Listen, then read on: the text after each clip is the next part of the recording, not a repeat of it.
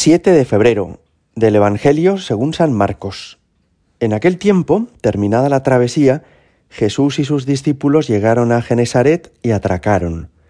Apenas desembarcados, lo reconocieron y se pusieron a recorrer toda la comarca.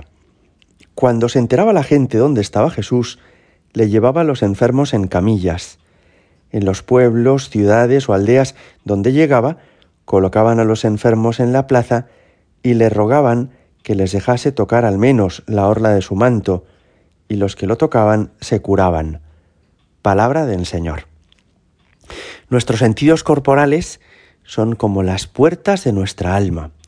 Gracias a que tenemos vista, olfato, gusto, oído, gracias a que tenemos estos sentidos corporales podemos descubrir lo que hay fuera de nosotros. Y ese suele ser el inicio del conocimiento humano. Cuando un bebé nace, todavía no puede leer ni puede asistir a clase, y sin embargo sí percibe que desde fuera le acompañan con cariño y con ternura sus papás. Percibe a veces la armonía de la voz de quienes le hablan y percibe también por el tacto esa delicadeza con la que le cuidan, las caricias, los abrazos, la dulzura con la que su madre o su padre le tratan y le agarran los deditos de la mano, les hace descubrir desde pequeños que son queridos. Es que el sentido del tacto nos permite captar si lo que tenemos fuera es para nosotros una ayuda o es una amenaza.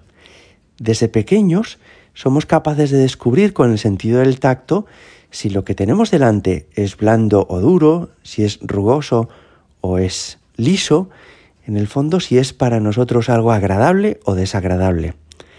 Y en nuestra vida espiritual también tiene un papel este sentido del tacto. Os habréis fijado cómo los peregrinos que van a Santiago de Compostela quieren tocar el pórtico de la gloria, quieren abrazarse al santo. También quienes van a San Pedro en el Vaticano tocan esa estatua en la que aparece San Pedro con las llaves el tocar las imágenes nos permite acercarnos al misterio que esas imágenes representan.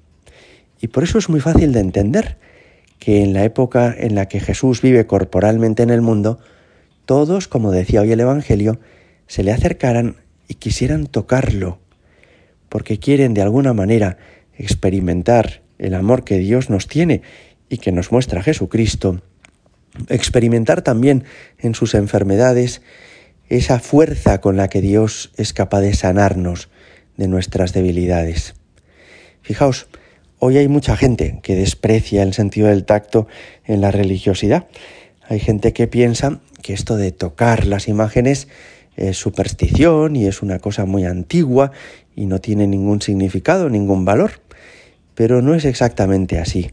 No es verdad que nuestra relación con Dios sea meramente intelectual a fuerza de reflexionar, pensar mucho, leer. No, de la misma forma que en las relaciones humanas, entre un bebé y sus papás, o entre dos esposos, el tacto es fundamental, también lo es en nuestra relación con Dios.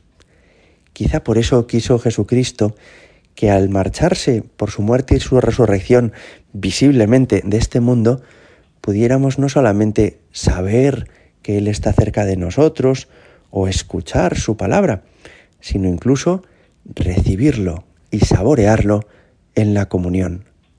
El sacramento de la Eucaristía nos permite también a nosotros, 20 siglos después, llegar con el tacto hasta el mismo Jesucristo. Es sorprendente, por último, que en este pasaje que hemos escuchado dice que le acercaban a los enfermos.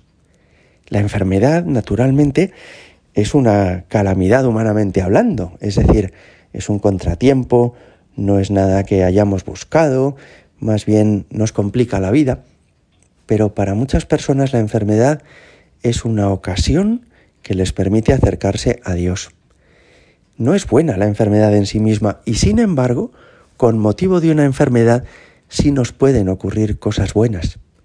Por ejemplo, que descubramos quiénes son verdaderamente nuestros amigos y las personas que nos quieren, que descubramos también las cosas que de verdad importan en la vida y otras que no tienen tanta trascendencia y a las que quizá les hemos dedicado mucho tiempo, y sobre todo que descubramos a Dios.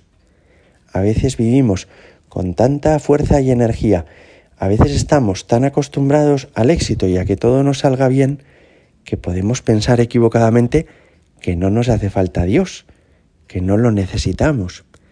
Y es cuando nos vemos débiles y frágiles, es cuando estamos enfermos y vemos que no somos capaces de salir adelante solos, cuando nos volvemos como con naturalidad a Dios y nos ponemos en la postura adecuada, que es la postura de la humildad, la de reconocer que Dios es grande y nosotros pequeños, que Él nos cuida y nosotros necesitamos ser cuidados. La enfermedad es una ocasión preciosa para volver a Dios. Y por eso Dios la permite. Por eso, aunque no sea buena, Dios la tolera. Porque se encierra ahí una cantidad inmensa de bienes, de valores y de regalos que podemos recibir. Este año estamos celebrando el quinto centenario de la conversión de San Ignacio de Loyola, que en mayo de 1521 en la batalla de Pamplona que libraban españoles y franceses, cayó mm, hundido por una bala que le destrozó la rodilla. Y fijaos que aquella enfermedad, que para él humanamente hablando fue un fracaso, fue sin embargo el inicio de su conversión y por tanto de su santidad. Si aprovechamos también las enfermedades que Dios permite en nuestra vida, podemos seguramente aprovechar muchos dones que Dios tiene reservados para nosotros y que quizá hasta ese momento, el de la enfermedad, no hayamos descubierto. Gloria al Padre y al Hijo y al Espíritu Santo, como era en el principio, ahora y siempre, y por los siglos de los siglos. Amén.